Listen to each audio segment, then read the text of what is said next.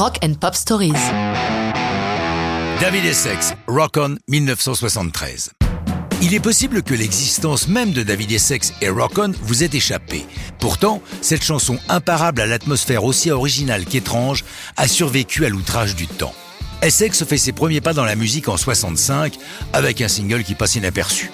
Il tourne avec son propre groupe, The Mood Indigo, et mène de front une carrière de comédien. Ces deux talents réunis lui permettent de décrocher le premier rôle de la comédie musicale à succès Godspell. Nous sommes en 71, il a 23 ans. Sa prestation remarquée dans ce musical lui apporte un autre premier rôle, cette fois-ci dans That'll Be the Day, un film évocation des débuts du rock en Grande-Bretagne entre la fin des années 50 et les débuts des 60s.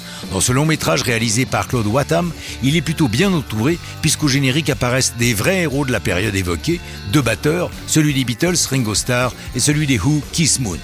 Essex propose à David Putman, producteur du film, d'écrire la chanson finale. Pourquoi pas, répond Putman. Durant les huit semaines de tournage, Essex peaufine la chanson qui reprend les traits de caractère rebelle de son personnage dans le film et rend hommage au premier héros du rock. Finalement, Putman trouve la chanson trop bizarre et ne l'inclut pas dans le film. Bizarre, elle l'est. Essex voulait écrire quelque chose différent de toutes les autres productions. Il y parvient en composant Rock On à la basse, ce qui lui insuffle cette ambiance envoûtante, presque menaçante. Jeff Wayne, qui assure la réalisation, raconte David m'a joué ça après une séance de jingle que nous faisions ensemble. Pour me présenter Rock On, il a attrapé une poubelle qu'il a retournée et il a chanté la chanson uniquement accompagnée par le rythme frappé sur la poubelle. Notre ingénieur du son a mis dessus un écho répétitif.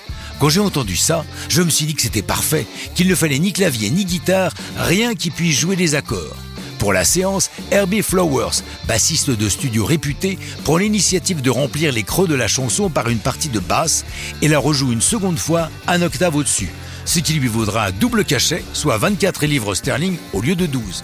C'est déjà lui qui avait pris la même initiative pour la séance de Walk on the White Side de Lou Reed. Rock On, sorti en août 73, est un énorme succès pour David Essex, numéro 3 en Grande-Bretagne, numéro 5 aux États-Unis. C'est son seul hit américain, mais il sera de nombreuses fois top 10 en Angleterre. À noter, une reprise de Rock On par Def Leppard en 2006, l'une des rares reprises qu'ils incluent dans leur concert. Mais ça, c'est une autre histoire de rock'n'roll.